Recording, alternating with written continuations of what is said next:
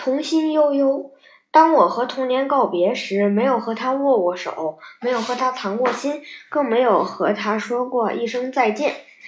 但每当我看见儿童捉迷藏、跳房子、嗯过家家时，嗯我的血液就加快了流速，全身微微发热，心里格外兴奋。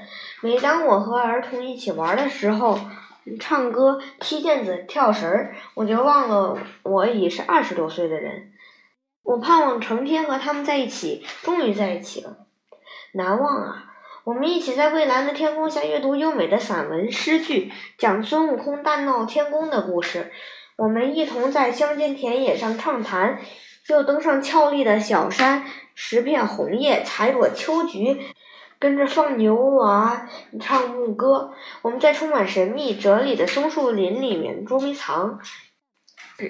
你找我躲，这儿露出一角衣襟，那儿冒出半个脑袋，林里面充满了朗朗的笑声。这些声音常常掀开我童年的窗帘。那时我是一个饥饿的孩子。法国的雨果说过：“好奇是饥饿的粮食，每遇到它就想吃。”那么我的饥饿可算是个好奇症吧？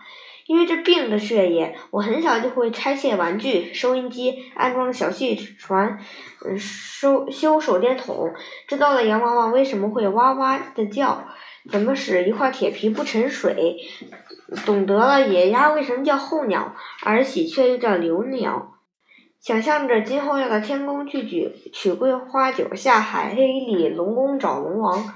因为这病的缘故，妈妈说我是个淘气的野孩子。叔叔因为我拆嗯收音机罚我看三本书。隔壁李奶奶说我长大了要翻天的。啊，我希望我的好奇症继续下去，永远保持童心，永远在好奇中生活，永远过那追求、探索、惊奇、天真、快乐的儿童生活。